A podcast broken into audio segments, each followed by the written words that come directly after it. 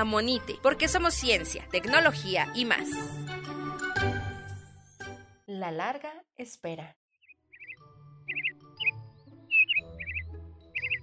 Todas las mañanas levanto la cortina de la ventana y busco en las ramas de los árboles a los pájaros que han llegado de diferentes partes del mundo. Y me pregunto, ¿las aves no están en cuarentena? ¿Se han volado por diferentes ciudades? Hacen pin, hacen clock, cantan al sol, a las flores y a los insectos que salen de todas partes. Mamá y papá me piden que no pierda tiempo viendo la calle sin gente, que me bañe y arregle como si fuera la escuela. Así que me pongo la falda del uniforme color azul, el moño sobre la camisa, los listones en mi cabello y voy por mi lapicera de Paw. Hace algunos días que no salgo de casa. Un virus llamado COVID-19 ha llegado a la ciudad. Ese virus ha enfermado a muchas personas de todo el mundo.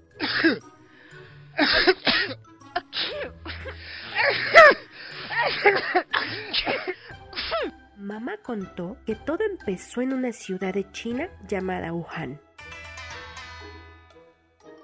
Las personas comenzaron a enfermarse y caer en la cama sin que hasta la fecha los doctores sepan bien por qué. Todavía no existe una vacuna para prevenirlo. Papá leyó en internet que la madrugada del 23 de enero las autoridades chinas decidieron que la ciudad iba a estar en pausa por 40 días para así evitar que la enfermedad creciera. Así que cerraron tiendas, escuelas, iglesias y hasta construyeron nuevos hospitales en un par de días para atender a toda la gente. Las personas asustadas corrieron a las tiendas para acabar con toda la comida, sin respetar que otras no pudieran comprar para tener alimentos en su casa.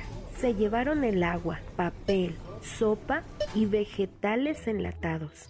Según los especialistas, a los que llaman epidemiólogos, el virus primero se presenta como una gripe con mucha fiebre.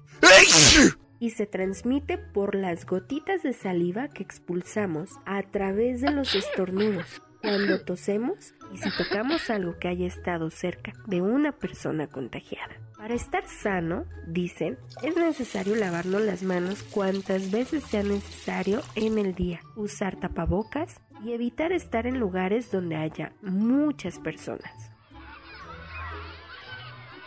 Acá, en mi casa, a veces papá sale a comprar cosas que hagan falta, como jabón, papel y comida. Dice que en las tiendas todo es muy extraño, pues deben llevar cubrebocas, guantes y cuando entra le embarran gel antibacterial en las manos. Además, tiene que estar a un metro de distancia de la gente, que ya no se saluda. En casa me aburría mucho sin los amigos de la cuadra, sin los compañeros de la escuela. Mis papás me llevaban a pasear por las noches a un parque lejano, pero con el paso de los días los lugares a donde íbamos fueron cerrando y los policías nos pedían que todos fuéramos a nuestras casas. Quédate en casa, quédate en casa, quédate en casa. Repetían en unas bocinas arriba de sus patrullas.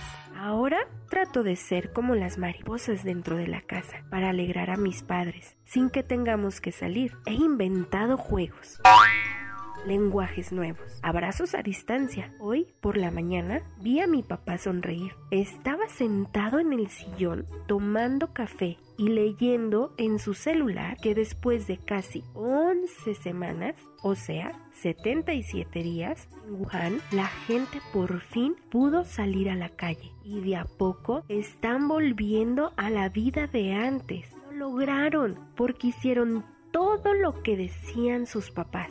Su sonrisa radiante me hace sonreír.